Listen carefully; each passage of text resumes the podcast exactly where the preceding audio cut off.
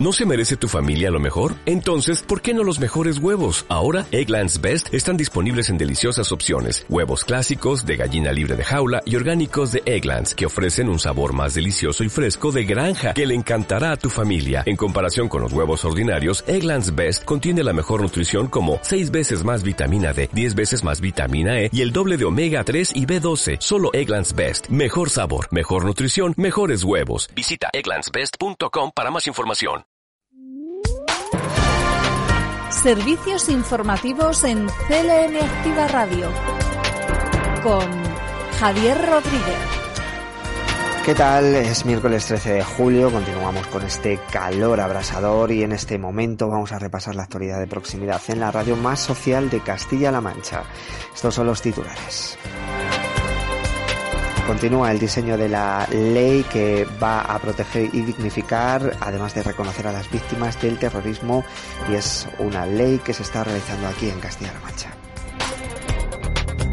Antonio Sierra Ron va a ser el nuevo director de la Semana de la Música Religiosa en Cuenca.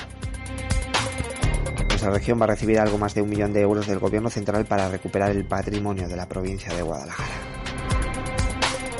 Por aquí estará nuestro compañero Fran Petit. Además, vamos a bucear en nuestro archivo sonoro de CLM Activa Radio y vamos a recuperar esos sonidos que han sido protagonistas durante esta temporada que estamos a punto de acabar. Nosotros de esta manera comenzamos informativo. Noticias destacadas de la región. Se está diseñando aquí en Castilla-La Mancha una ley para proteger y reconocer a las víctimas del terrorismo. José Luis Martínez Guijarro es vicepresidente regional. La ley contempla eh, una serie de distinciones que se pueden otorgar por parte de la comunidad autónoma, una medalla a las víctimas de terrorismo o también una medalla a las instituciones o personas eh, que hayan eh, actuado de una manera destacada en la defensa y en la atención a las víctimas de terrorismo. En un momento en el que se habla mucho de memoria, pues desde el Ejecutivo regional eh, creemos que lo importante en este caso es dignificar la memoria de las víctimas de terrorismo. Una memoria que creemos que es necesaria para nuestra democracia porque reconocer a aquellos que han sido atacados por el terrorismo es un deber, si quieren incluso constitucional, pero al menos moral y ético. Y creemos que con este proyecto de ley pues venimos también a contribuir un poco al sentido común en la política, eh, en la política nacional. La asistencia sanitaria a las víctimas de terrorismo, haciendo una mención especial a la atención eh, psicológica durante eh, eh, los días posteriores o los tiempos posteriores a, los atentados, como a lo largo de la vida de las personas cuando sea necesario esa atención que quedará garantizada por el Servicio de Salud de Castilla-La Mancha, como la asistencia psicopedagógica a los alumnos que en cualquier etapa de la educación necesiten también de ese eh, apoyo para seguir cursando los, eh, eh, los estudios. Servicios informativos. CLM Activa Radio. Y en breve se va a aprobar un ambicioso plan de vivienda dotado con 75 millones de euros. Se van a beneficiar 75.000 personas. el gobierno va a aprobar ni más ni menos que 75 millones de euros para un ambiciosísimo plan de vivienda, tanto de alquileres, normalmente para gente joven, pero no solo joven, la mayoría sí, de vivienda, tanto en, compra como en alquiler, como en rehabilitación. Estamos hablando de muchísimo dinero que va a alcanzar a más de 75.000 también eh, chicos y chicas que necesitan, necesitan un nido, necesitan un nido, porque la emancipación llega con el trabajo, pero llega con la vivienda.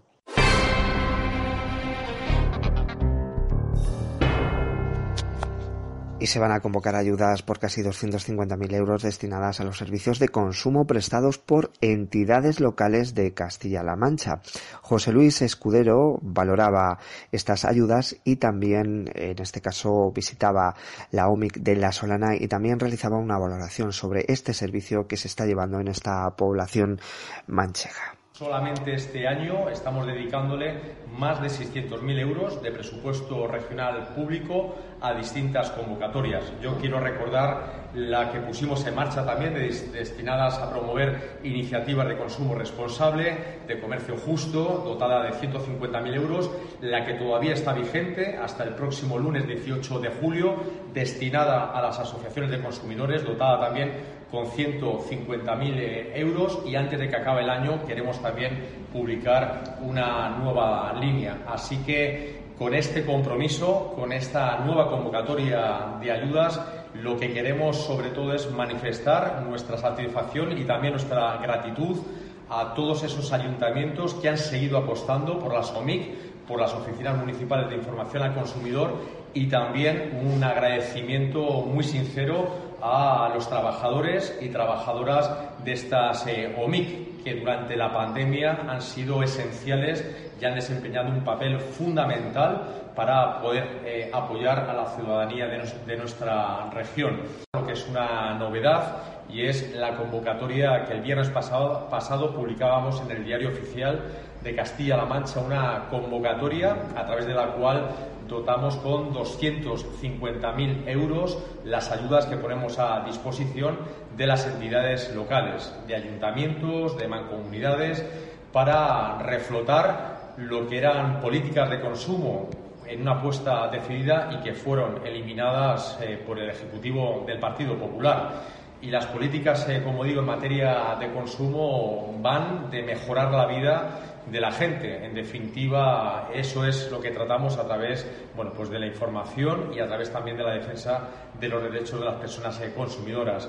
Solamente este año estamos dedicándole más de 600.000 euros de presupuesto regional público a distintas convocatorias. Yo quiero recordar la que pusimos en marcha también destinadas a promover iniciativas de consumo responsable, de comercio justo, dotada de 150.000 euros, la que todavía está vigente hasta el próximo lunes 18 de julio, destinada a las asociaciones de consumidores, dotada también con 150.000 eh, euros y antes de que acabe el año queremos también publicar una nueva línea. Así que con este compromiso, con esta nueva convocatoria de ayudas, lo que queremos sobre todo es manifestar nuestra satisfacción y también nuestra gratitud a todos esos ayuntamientos que han seguido apostando por las OMIC, por las oficinas municipales de información al consumidor y también un agradecimiento muy sincero a los trabajadores y trabajadoras de estas eh, OMIC, que durante la pandemia han sido esenciales y han desempeñado un papel fundamental para poder eh, apoyar a la ciudadanía de nuestra región. Servicios informativos. CLM Activa Radio. Y desde nuestra región se quiere impulsar desde la Fundación Dieta Mediterránea el consumo de lácteos para contribuir el futuro del medio rural. En este caso vamos a escuchar la valoración de Francisco Martínez Arroyo, que es consejero de Agricultura, Agua y Desarrollo Rural y presidente de la Fundación Dieta Mediterránea, que además asistía al eh, cuarto foro que se desarrolla desde la entidad, la de Fundación Dieta Mediterránea, en el que han participado expertos de diferentes ámbitos. Pero no solamente hay que ayudar en la situación actual, sino que tenemos que generar ese consumo habitual de los productos lácteos, en nuestro caso desde luego del queso manchego como estandarte de nuestra alimentación y de nuestra gastronomía, porque de esa forma ayudamos al futuro de nuestro medio rural.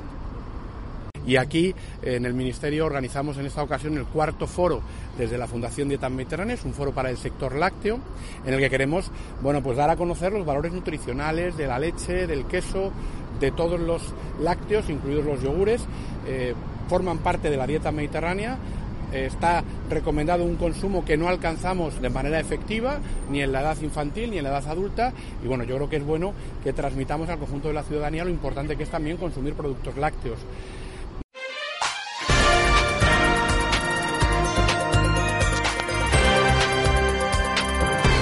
Se está trabajando con las artistas castellano-manchegas para impulsarlas. Es eh, un caso o una muestra de ello la exposición Mujeres en el Arte Amalia Avia que se está llevando a cabo en Toledo. Pilar Callado, directora del Instituto de la Mujer, era una de las personas que inauguraba esta exposición. Resaltar eh, el que esta muestra es un ejemplo del impulso que le sigue dando el Gobierno de Castilla-La Mancha a las mujeres artistas castellano-manchegas. Yo creo que es importante destacar el, compromiso, el férreo compromiso que tiene el Ejecutivo de, de García Paje a la hora de trabajar para visibilizar a todas las mujeres, por supuesto también a las mujeres en el ámbito cultural y artístico, pero eh, visibilizar a todas las mujeres en todos los ámbitos de la sociedad, porque yo creo que todo el mundo somos conscientes y sabemos que las mujeres son imprescindibles para que haya un avance en nuestro mundo y en nuestra sociedad. Me gustaría destacar el trabajo y agradecer también el trabajo que hacen todas las personas que junto al Gobierno de Castilla-La Mancha ponen en marcha este tipo de iniciativas, porque con este tipo de iniciativas, con este tipo de proyectos, lo que hacemos es avanzar o por lo menos intentar conseguir eh, parte de los objetivos que nos, que nos marcamos como Gobierno y como Instituto de la Mujer, que es acabar eh, por lo menos mermar las, brechas de género y las desigualdades que aún hoy en día existen en el mundo del arte, eh, en el mundo del arte y de la cultura, y luego también, por supuesto, el poder tener espacios expositivos para que las mujeres artistas de nuestra tierra castellano-manchegas puedan exponer sus obras. Por lo tanto, Servicios informativos en CLM Activa Radio. Y estas son otras noticias en formato breve. El 86% de las viviendas de nuestra región dispone de conexión fija ultra rápida. Con la ejecución de programas de ayudas activos se prevé lograr una cobertura del 94,2% en 2023. En eh, cuanto a, a, España, el 90% de las viviendas dispone de una conexión fija ultra rápida. En las zonas rurales, 7 de cada 10 viviendas disponen de conexión fija ultra rápida a 30 de junio de 2021. Desde el año 2018 se ha invertido algo más de 655 millones de euros en ayudas. La brecha digital se ha reducido a la mitad desde esa fecha, 2018, pasando del de 42 puntos porcentuales a 20. El plan de recuperación y la agenda España Digital, hoja de ruta del Ejecutivo para la digitalización, fijan como objetivo garantizar la cobertura al 100% de la población en 2025. Y en cuanto a datos COVID, en nuestra región se registran 3.758 casos por infección de COVID del 4 al 10 de julio en personas mayores de 60 años. Por provincias, Toledo registra 1.187 casos, Ciudad Real 925, Albacete 821, Cuenca 489 y Guadalajara 336. El número de hospitalizados en cama convencional es 563, por lo tanto sube con respecto a la semana anterior y también suben las personas que están en la unidad de cuidados intensivos, que son 24. Asimismo, durante la semana 27 se han registrado 46 fallecidos, 17 en la provincia de Toledo, 11 en Guadalajara, 7 en Albacete, 6 personas en Ciudad Real y 5 en la provincia de Cuenca. Repasamos ahora las noticias provinciales. Noticias en CLM Activa Radio. Las noticias más destacadas en Albacete, va a haber un impulso al plan de sostenibilidad turística en Almansa. Será alrededor de dos millones de euros los que se van a invertir. Así lo valoraba Pedro Antonio Ruiz Santos, delegado de la Junta en la provincia de Albacete. Había un proyecto muy importante para la ciudad de Almansa, para la provincia y para Castilla-La Mancha, que son los planes de sostenibilidad. Los planes de sostenibilidad turísticos, que hay dos convocatorias, una ordinaria y una extraordinaria. Se ha resuelto la ordinaria. En la ordinaria, la provincia de Albacete tenía dos expedientes presentados, pues los dos, los dos han sido aprobados. Uno aquí en Almansa. En Almansa se presentó un proyecto de 2.175.000 euros y finalmente se ha aprobado un gasto elegible de 1.900.000 euros. De ahí el ayuntamiento de Almansa ha de poner el 33%, 633.000 euros, que tendrá seguramente en algún bolsillo el alcalde, 633.000, otros tantos, el Gobierno de España, otros 633.000, y el Gobierno de Castilla-La Mancha, otro tercio, 633.000.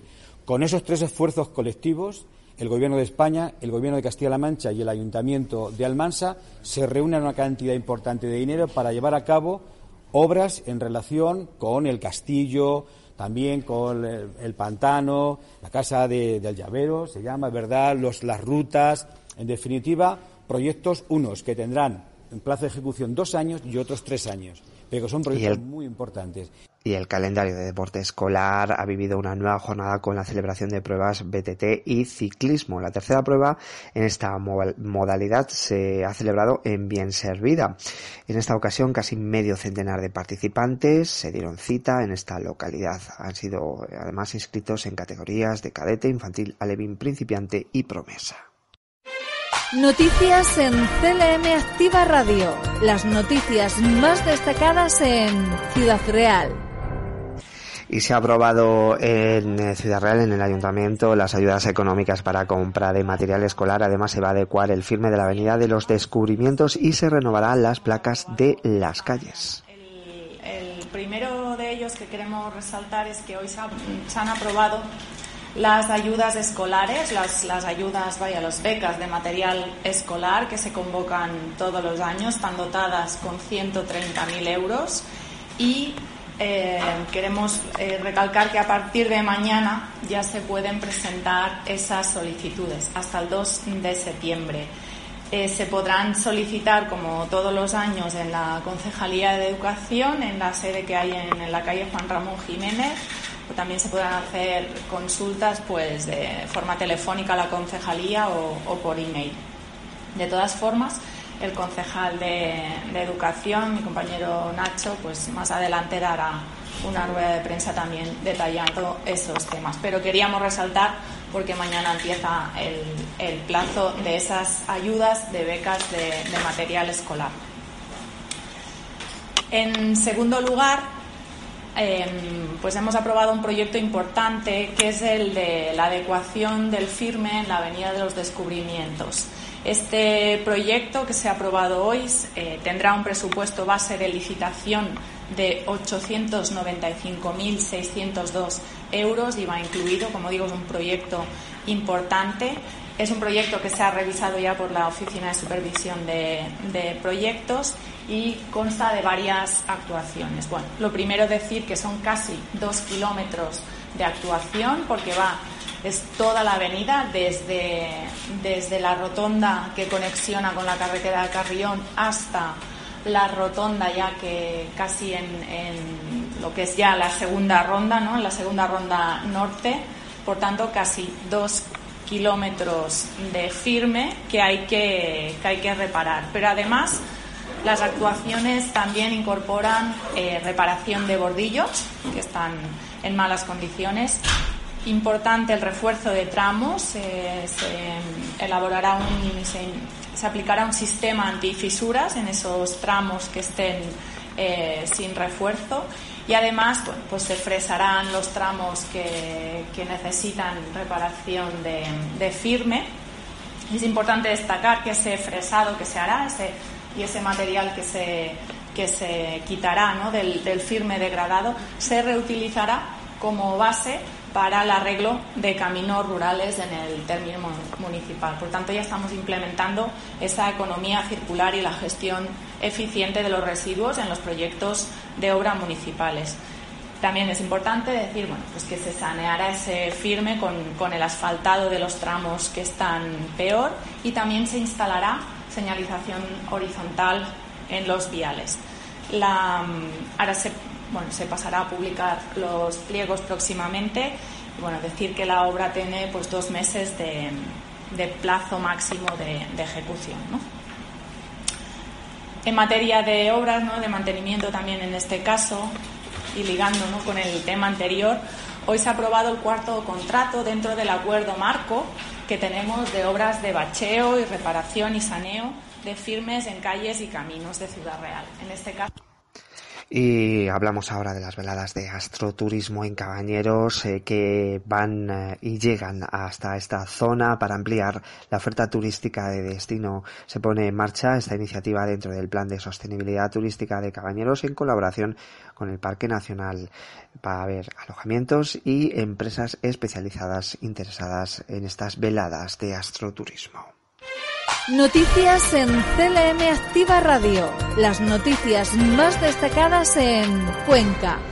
Y Antonio Sierra Ron es el nuevo director de la Semana de Música Religiosa de Cuenca. La viceconsejera de Cultura y Deportes, Ana Muñoz, ha destacado el nombramiento de Antonio Sierra Ron como nuevo director y que obedece a su valía profesional y su amplia formación musical cuyos proyectos no, nos llamaron la atención y una vez analizados todos estos proyectos, eh, la propuesta que se ha elevado al, patronato ha sido que sea Andoni Sierra quien sea el nuevo director, una propuesta que ha sido eh, aprobada por unanimidad por todos los miembros, así que por nuestra parte como Junta de Comunidades pues desearle a Andoni toda, toda su suerte porque su suerte y su buen hacer será eh, clave para que la próxima edición, la número 60 de este festival, de esta Semana de Música Religiosa de Cuenca, sea tan exitosa como, como todos deseamos. Y se ha organizado en Tarancón este próximo sábado una jornada de convivencia de las agrupaciones de protección civil en la provincia de Cuenca. Se trata de mejorar el trabajo en equipo, la coordinación y el conocimiento de pertenencia a un grupo entre el, voluntariado de las diferentes localidades de la provincia de Cuenca. Noticias en CLM Activa Radio. Las noticias más destacadas en Guadalajara y se va a recibir algo más de un millón de euros eh, por parte del Gobierno Central para recuperar el, patrimonio mm, de la provincia de Guadalajara. Así lo ha puesto de manifiesto Rosana Rodríguez, consejera de Educación, Cultura y Deportes. Por supuesto no nos vamos a quedar aquí, porque si Brihuega es un conjunto histórico importante, lo es también porque está enclavado en una de las provincias que tiene un conjunto patrimonial eh, inigualable y además muy singular.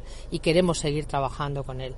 Por eso, bueno, ya también os anuncio que un millón, eh, un millón cien mil euros eh, serán destinados a la provincia de, Guadalajara dentro del conjunto de los MRR, del conjunto de los fondos que vienen de Europa, para poder eh, rehabilitar y consolidar el, patrimonio. Transformará este, este conjunto museográfico en una institución museística. Por tanto, yo creo que el conjunto de piezas que contempla toda la colección museográfica que, tiene esta, este, este convento lo tienen que convertir en una institución eh, museística. Y lo tienen que hacer porque no solamente eh, contiene la historia de Brihuega, Contemplar también la historia de Brihuega es hablar de la historia de Castilla-La Mancha, evidentemente, además desde la prehistoria, por tanto estamos hablando incluso desde antes del concepto de historia, sino que también eh, contempla esas otras cuatro temáticas importantes que tienen que, ver con esta identidad de la localidad. Y este viernes arranca Cuentos de Verano, uno de los platos fuertes de la programación estival de Junquera de Henares. El encargado de abrir el ciclo será Legolas y su Altuntun a las nueve y media de la noche en el Palacio de los Mendoza. Noticias en CLM Activa Radio. Las noticias más destacadas en Toledo y se abre una exposición, un patrimonio de todos. Eh, Javier Úbeda, delegado de la Junta en Toledo, ha estado en la inauguración y ha destacado el patrimonio histórico y cultural eh, por el que se identifica Castilla-La Mancha. Esta muestra fotográfica es muy representativa del fantástico patrimonio cultural eh, de nuestra región, pero además ayuda a definirnos como pueblo y es uno de los elementos fundamentales que nos identifican como región. Es por ello que debemos reivindicar con mucho orgullo que somos propietarios de un patrimonio histórico y cultural que está a la cabeza de nuestro país.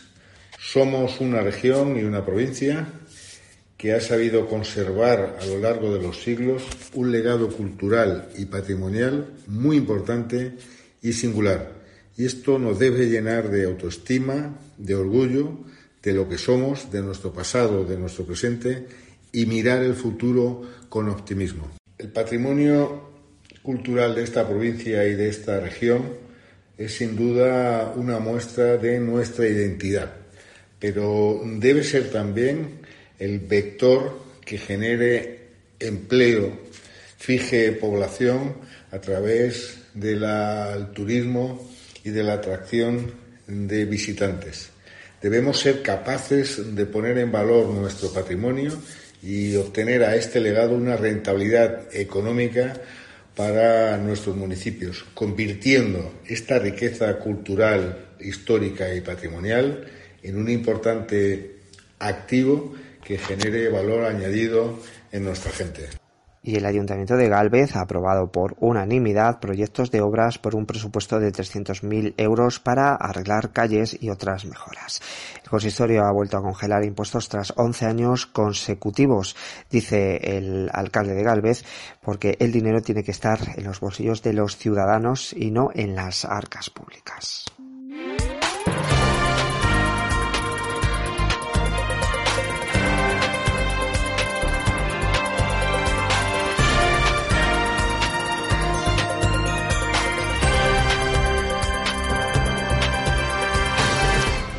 Continúa haciendo calor, 42 grados en Toledo, 40 en Ciudad Real y Guadalajara, 39 en Cuenca y 38 en Albacete. Mañana la situación, igual que la de hoy, poco nuboso despejado con intervalos de nubes de evolución por la tarde más abundantes en las zonas de montaña. No se descarta calima, las temperaturas sin cambios o un ligero ascenso. El viento será flojo variable con predominio de la componente este. Está además este viento arreciando al final en la mitad oriental y en la mancha. Es una información facilitada por la Agencia Estatal de Meteorología.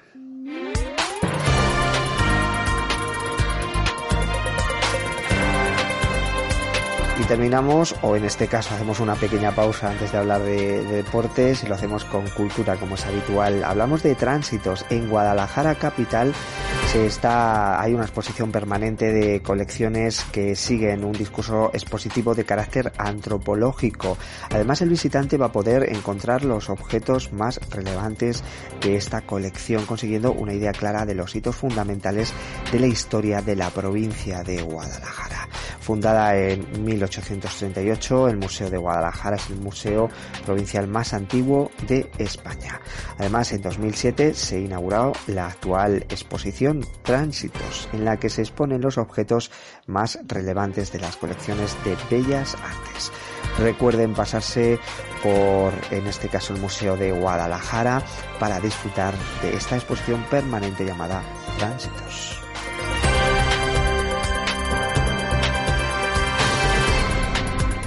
Y ahora sí, damos la bienvenida a Fran Petit, nuestro compañero de deportes. Él nos va a poner al tanto de la actualidad deportiva. ¿Qué tal?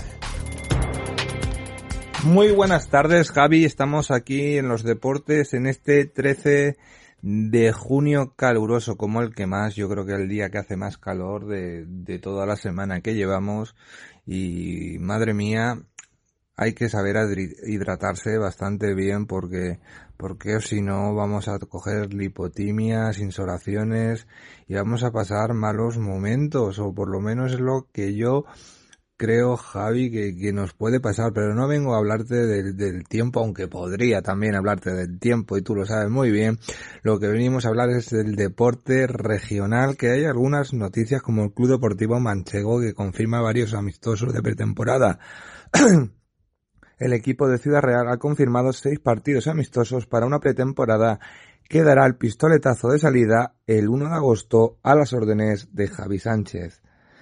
El Club Deportivo Manchego ha anunciado en sus redes sociales varios partidos amistosos de pretemporada. El primer duelo se afrontará el equipo entrenado por Javi Sánchez que iniciará su pretemporada el 1 de agosto será ante el Clavosotero de Puerto Llano en la fase previa del Trofeo Diputación y se celebrará el 7 de agosto en el estadio del Cerrú de la localidad industrial. El conjunto que logre la victoria se enfrentará a la Solana en la Moaeda el 17 de agosto. En cuanto a los demás amistosos, el 13 de agosto se disputará el trofeo Puerta de Toledo con un triangular entre la Unión Deportiva Carroño, filial del Manchego, Rayo Vallecano B y Club Deportivo Manchego. El 20 de agosto los pupilos de Javi Sánchez visitarán Atlético Mancha Real. El 24 de agosto recibirán al Club Deportivo Leganés B el 27 de agosto visitarán al Villacañas y el 4 de septiembre también rendirán la visita al Atlético Porzuna. La verdad es que tienen un, un cuadro de, de amistosos bien, bien bonito, ¿no?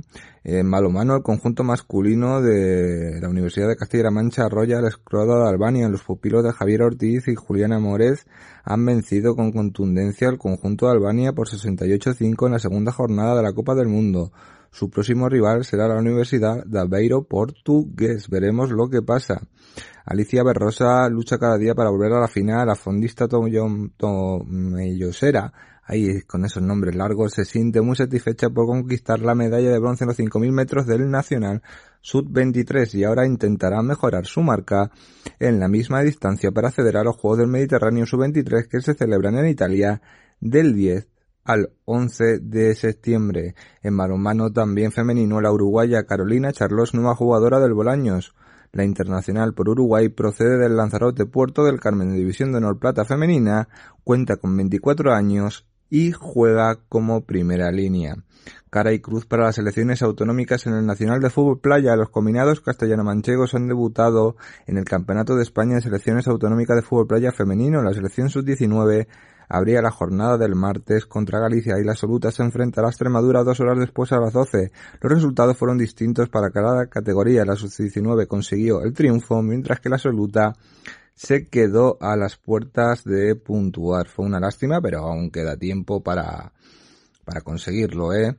Alicia Berrosa lucha hasta el final ah, porque la fondista, como hemos dicho antes, quiere estar allí. El primer campus de atletismo de las Solonadas, pitolistazo de salida en el primer campus de atletismo organizado por el área de deportes, ha arrancado con buen pie. Una veintena de jóvenes participan en esta actividad que se desarrolla hasta el 15 de julio en la pista de atletismo Julián Delgado, ubicada en la ciudad deportiva de La Moaeda.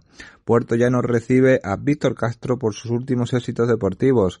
Castro, que ha logrado cinco medallas en el Campeonato del Mundo Máster celebrado en Tampere, Finlandia, un bronce individual y oro por equipos en la prueba de 20 kilómetros marcha, además de otro bronce en la prueba individual de 10 kilómetros y por equipos y bronce en los 5 kilómetros. Paula Beltrán logra grandes resultados en los Juegos Mundiales. Beltrán ha conseguido dos estas plazas, un cuarto puesto y un octavo lugar en los Juegos Mundiales de Viverga Estados Unidos. Además, España ha quedado tercera en la clasificación general de salvamento y socorrismo y hasta aquí tenemos que tocar lo que es el deporte regional porque ahora nos vamos a ir al deporte nacional y ya sabe que ahí tenemos muchos rumores, muchos movimientos y muchas cosas que podemos hablar. Por ejemplo, el Barcelona está a punto de hacer oficial el fichaje de Rapiña un jugador, Rafiña, como lo quieran llamar, un jugador de, de talla mundial que se completará con la renovación de Dembélé y veremos lo que pasa en la Eurocopa femenina. Vemos que Alemania ganó 2-0 a España y se la va a tener que jugar en la última jornada. Eh, en el Barcelona, pues buscará convencer a Xavi y quedarse en el equipo. Alex Palau ficha por McLaren, pero su equipo gana así, le renueva. Recordemos que Alex Palau es el actual campeón de la IndyCar, es algo parecido a la Fórmula 1 y está que su equipo quiere que se quede, pero también él se quiere ir y estar en McLaren porque le abre un poquito las puertas a la Fórmula 1. Nicolás Calini es jugador de baloncesto ACB del Fútbol Club Barcelona. Esperemos que lo haga bien, igual que Oriol Pauli, que también ficha por el conjunto barcelonés. Hay que hablar de Dalisa Putellas que está luchando, pero luchando para poder volver lo antes posible después de esa gran lesión y siempre hay que hay que aplaudirle. Ahí en el Tour Pogacar tiene esta vienen ya las etapas de montaña aparte del coronavirus que ronda el, el circuito galo y hay que tener muchísimo pero que muchísimo cuidado porque se puede coger en cualquier sitio y en cualquier momento. Samu Castillejo ya ha sido presentado por como el equipo valenciano, ya, ya lo dijimos ayer que estaba a punto de ser presentado y ahí está que, que va a ver qué tal lo hace en ese equipo. Se acaba el juicio por la Superliga con la sentencia que será en el 2023. Veremos qué pasa si el Barcelona, la Juve y el Real Madrid tenían razón o tenía razón la UEFA. Ronnie firma como nuevo entrenador de C United en la liga americana. Se está llenando de, gente europea. A ver si sube un poquito el nivel y, podemos ver una liga americana que sea un poquito mejor que, la de antes. Porque, madre mía, vaya tela lo que tenemos que aguantar y, y ver.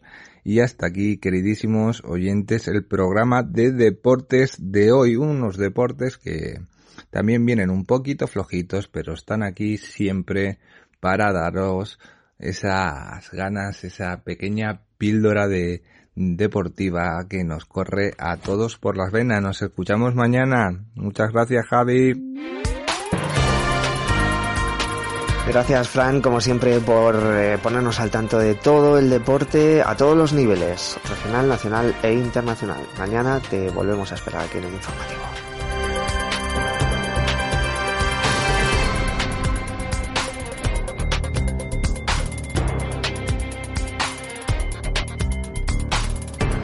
Y hoy nos vamos eh, a rescatar uno de los eh, de los audios de las entrevistas, de los sonidos que han formado parte de este de esta temporada del CLM Activa Radio. Vamos a irnos hasta el programa Filosofía. Silvana Piedrafita junto a Yolanda Laguna realizan una curiosa sección de libros en la que, como es habitual, nos traen lo más interesante. Recuperamos esta sección de la mano de nuestras compañeras de Filosofía. Este es el archivo sonoro de CLM Activa Radio. Repasamos lo mejor de esta temporada. Buenas tardes, Silvana. Bienvenida a Filosofía otro día más. Hola, ¿qué tal? Muchas gracias por tu acogida. Gracias a ti por estar otra semana más en nuestro programa hablándonos de una nueva lectura.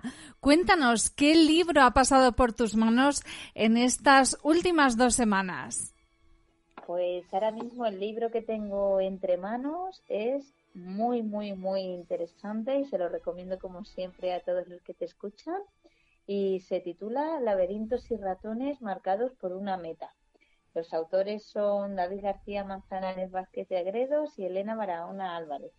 Una pareja y un matrimonio encantador que me conquistó desde el minuto cero en la presentación a la que acudimos el pasado 22 de marzo, el pasado, el pasado 12 de marzo, que fue interesantísima, la verdad.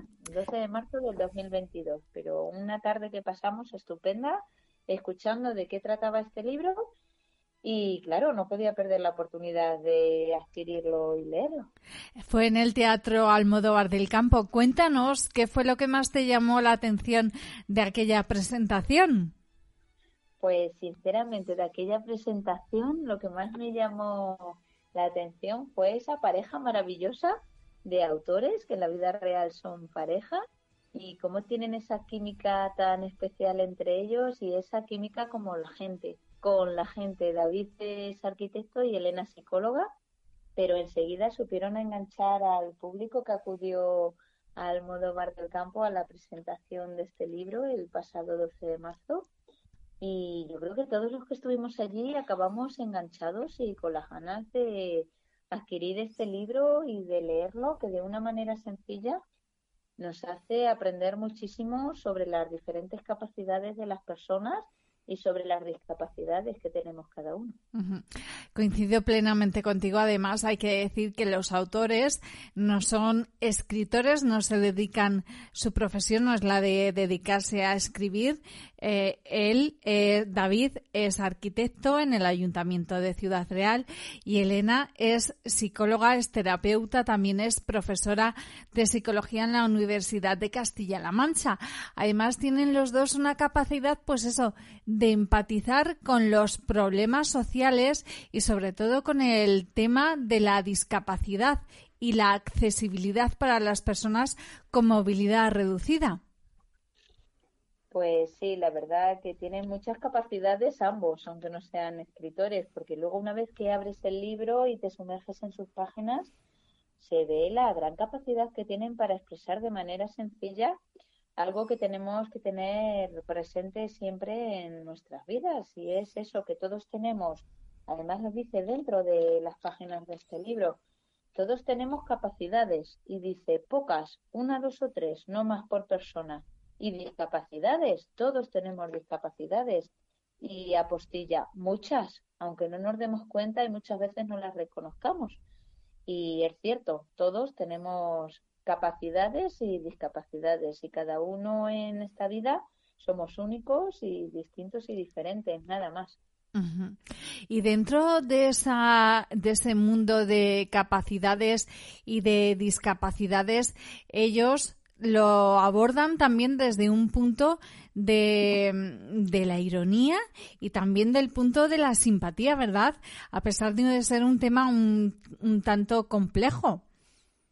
Es un libro sencillísimo de leer que recomiendo a todo el mundo un libro, pues sí, que yo creo que en sus páginas descubres un poco la ironía y el sentido del humor del autor arquitecto, pero también ese, esa psicología y ese toque más femenino de su autora. El libro pretende ser una crítica a, yo creo que a grosso modo es una crítica a situaciones diarias que ellos han vivido en su ciudad y en los lugares de paso por los que caminan cada día. Incluso ellos mismos, los autores, lo contaban la tarde de la presentación y como que él en su trabajo eh, pues ve constantemente barreras arquitectónicas en todos los edificios o en muchos de los edificios en los que trabaja y paseando por las calles de su ciudad pues es como que la vista femenina de su mujer le dijo, bueno, esto no puede quedar así, ¿no? Tenemos que utilizar todo esto que vemos cada día, que algunas veces son disparates, mm, a modo de crítica, pero para construir una ciudad mejor y más accesible a todas las personas que tienen alguna discapacidad. Y, si... digamos que la parte final del libro trata de eso. Es un ejemplo o varios ejemplos fotografiados mm, prácticos de imágenes que ellos ven habitualmente cada día mientras pasean y de qué manera se pueden cambiar las ciudades para que todas esas barbaridades que vemos cada día en nuestras ciudades y que suponen barreras arquitectónicas para las personas discapacitadas, pues acabemos de una vez por todo, de una vez por todas con, con ellas. Entonces, en ese sentido es muy riguroso el libro, muy práctico y pues como una crítica a lo que vemos cada día, pero de qué manera podemos corregir arquitectónicamente todos estos errores para traducirlos en una vida más fácil y cómoda para las personas con discapacidad. Pero digamos que yo dividiría el libro en tres grandes partes. Esa es la última. La anterior es como una historia por, por todos los pequeñitos pasos y logros que se han ido alcanzando a lo largo de, estos últimos años, sobre todo a lo largo del siglo XX y siglo XXI, en lo que se refiere a la movilidad, a la accesibilidad y a la eliminación de barreras arquitectónicas. Pero a la vez de que explica la historia de todos los pequeños pasos que se han ido dando, pues también nos dice que, que queda mucho por hacer.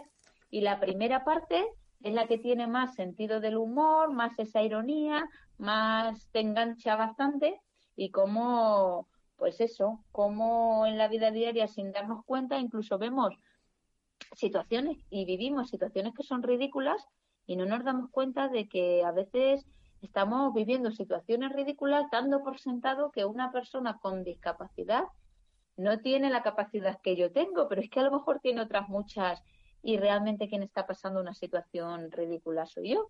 Ajá. Y a veces pone ejemplos prácticos y súper súper divertidos, con ese sentido del humor, pero que tienen mucha razón, la verdad, y si quieres te cuento alguno.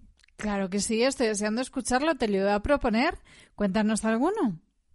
Pues, por ejemplo, dice en el capítulo 6 del libro, no me chilles que no te veo, nos recuerda mucho a una película que se hizo famosa en su día y te cuenta eh, de manera muy irónica y muy divertida de cómo cuando alguna vez en una gran ciudad se acerca un extranjero y en su idioma te dice, ¿me puedes explicar dónde está esta calle?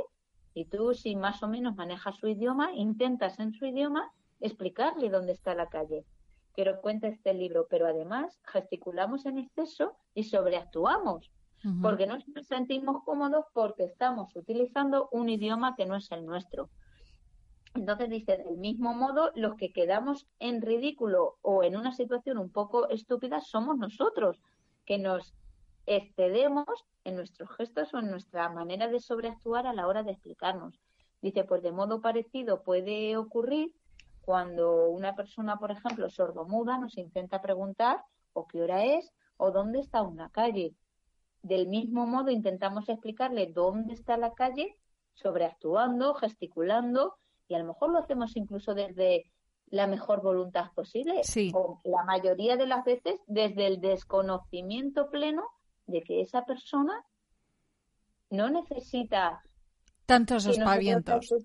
Tantos espavientos, ni que nosotros gesticulemos tanto, porque tiene otras capacidades, como por ejemplo, no damos por hecho al expresarnos que pueden leer nuestros labios.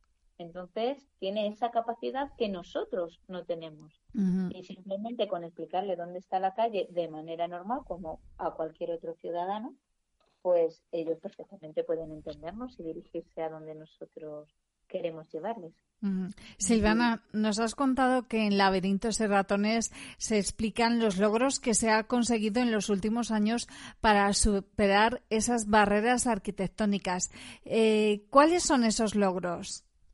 Pues mira, pues básicamente muchos de los logros son los que vemos habitualmente en nuestras ciudades, las rampas, sobre todo para personas con movilidad reducida, eh, los acerados que eh, los pasos de peatones, pues lo mismo, tienen ya esos descensos para que las personas con movilidad reducida eh, puedan acceder más fácilmente a ellos, pero aún así, de hecho, cuenta este libro que la propia señal de discapacidad actualmente es la señal cuadrada azul y que tiene el icono de un muñeco sentado en una silla de ruedas.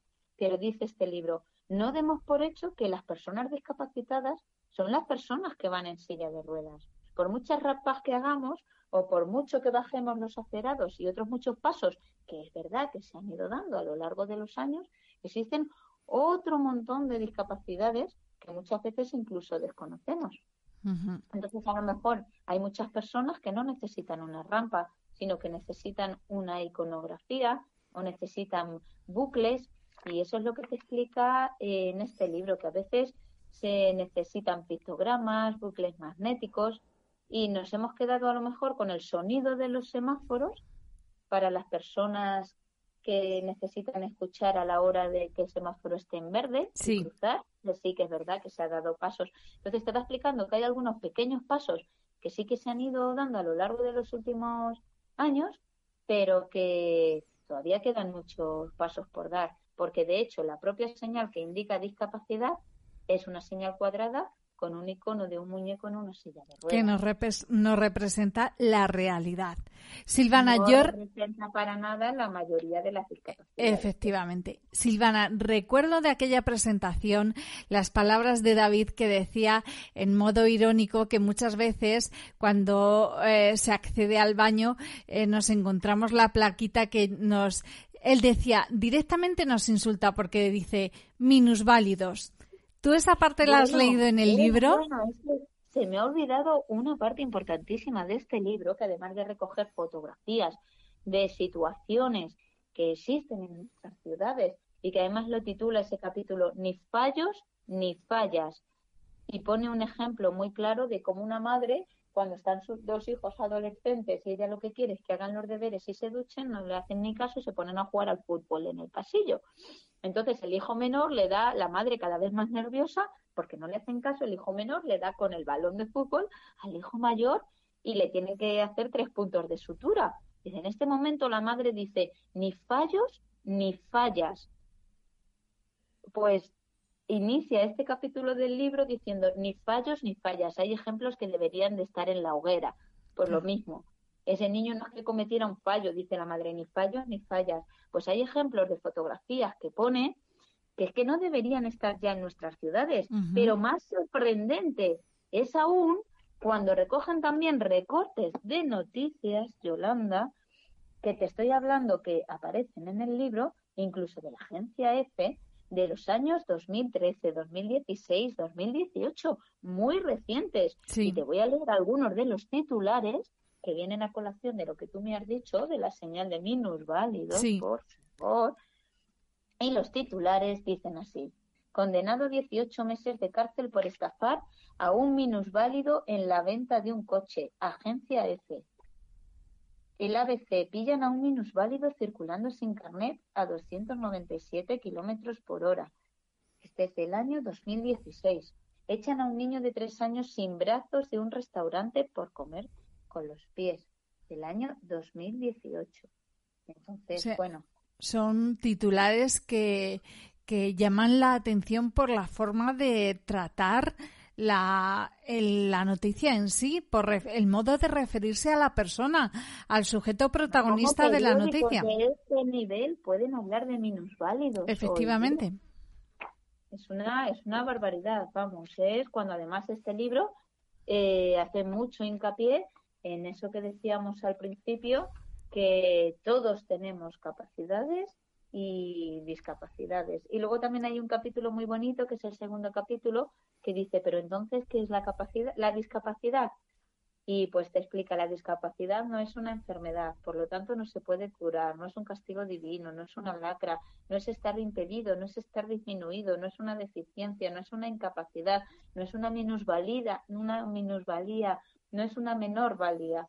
La discapacidad no es una menor capacidad y te va diciendo todo lo que no es y termina diciendo la capacidad son un conjunto de elementos sociales que en contacto con las circunstancias personales de cada individuo hacen que éste tenga una mayor dificultad para desenvolverse en su vida diaria.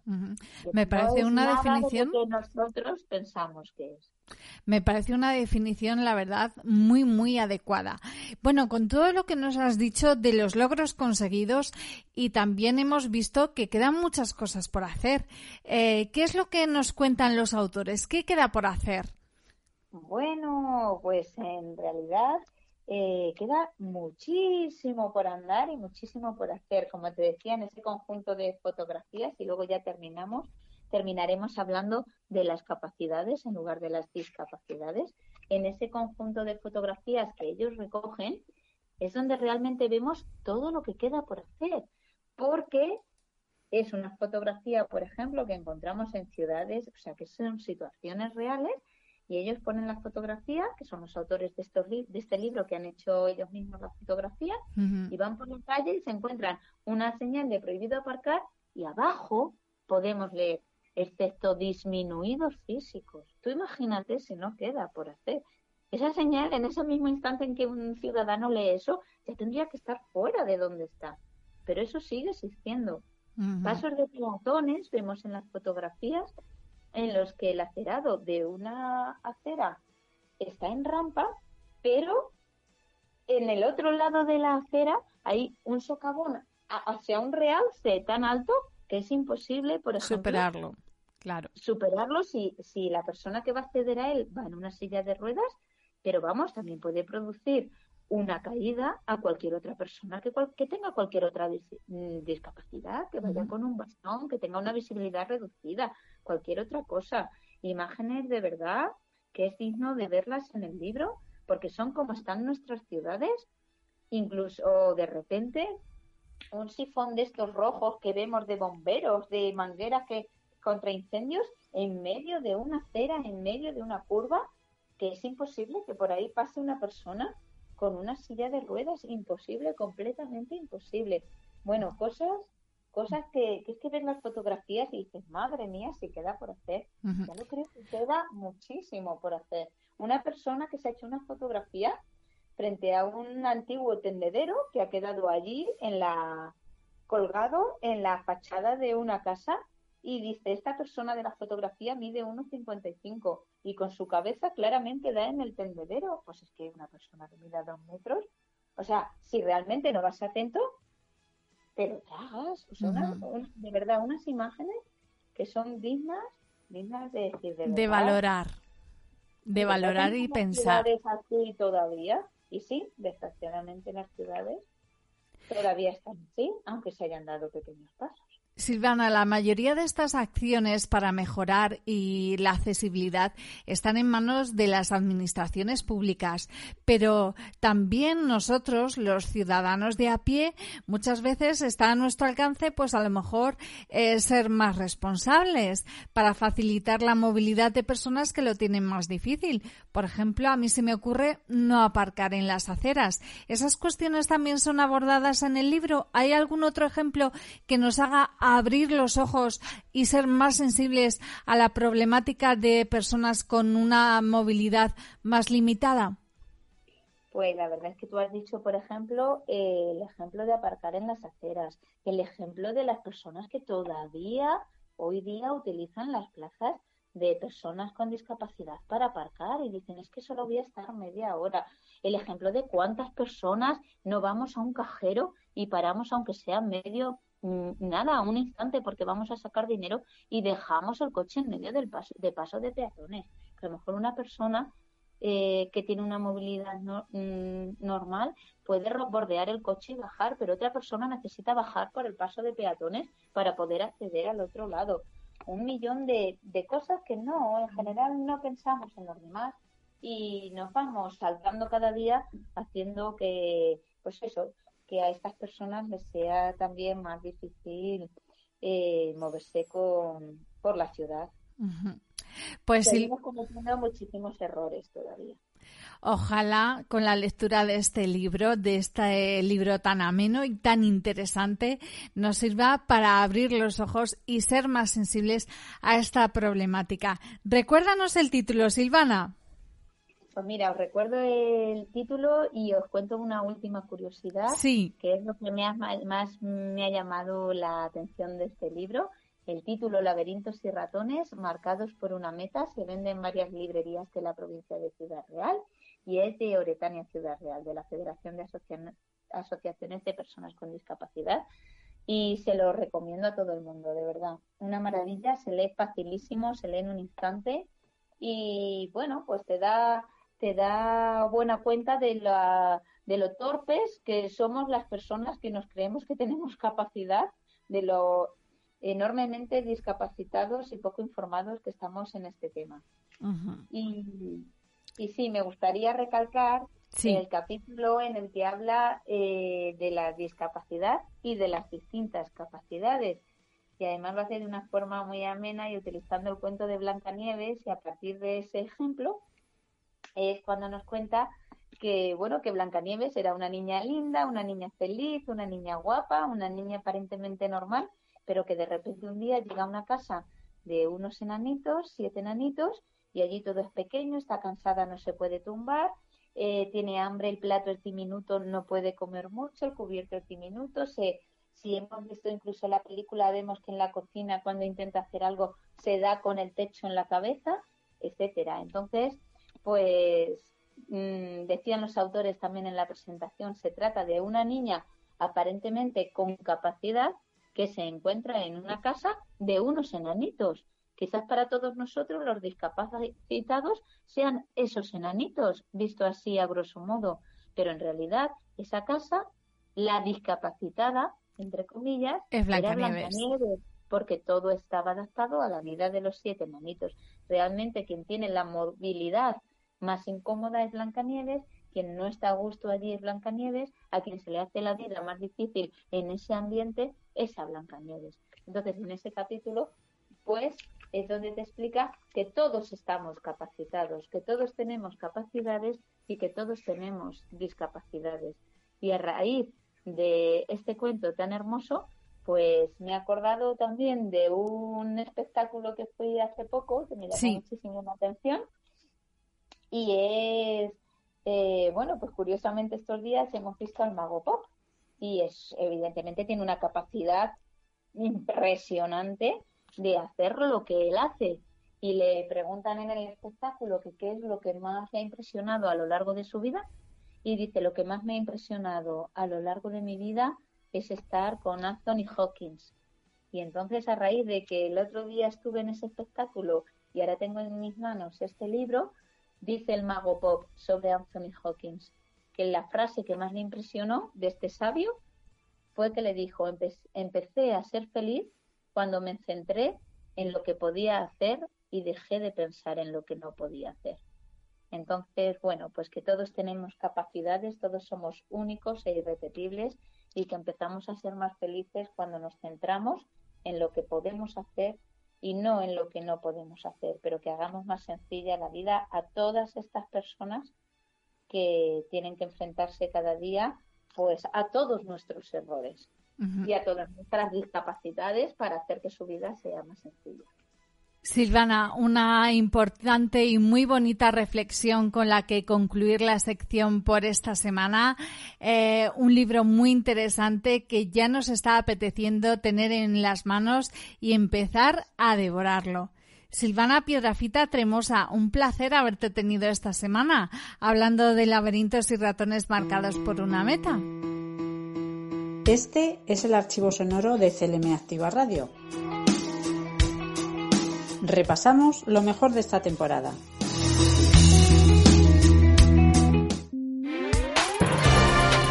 Como siempre es un placer recordar algunos de los sonidos de esta temporada que por cierto acaba ya. Hoy le hemos contado que el gobierno de Castilla-La Mancha está diseñando una ley para proteger, dignificar y reconocer a las víctimas del terrorismo. También hemos conocido que Antonio Sierra será el nuevo director de la Semana de la Música Religiosa de Cuenca y que Castilla-La Mancha va a recibir algo más de un millón de euros para recuperar el patrimonio de la provincia de Guadalajara. En cuanto a casos COVID, también hemos hablado de ellos, suben tanto los pacientes en cama convencional como en UCI. Por lo tanto, la séptima ola con continúa en ascenso. Esta es la actualidad a esta hora. Eh, recuerden que a partir de las 5 Pilo Fresh con Fran Petit y nosotros volvemos mañana con nuestro habitual avance a las 12 y a la 1. Recuerden nuestro informativo CLM Activa Radio. Disfruten del resto de la jornada. Un saludo. Servicios informativos en CLM Activa Radio con Javier Rodríguez.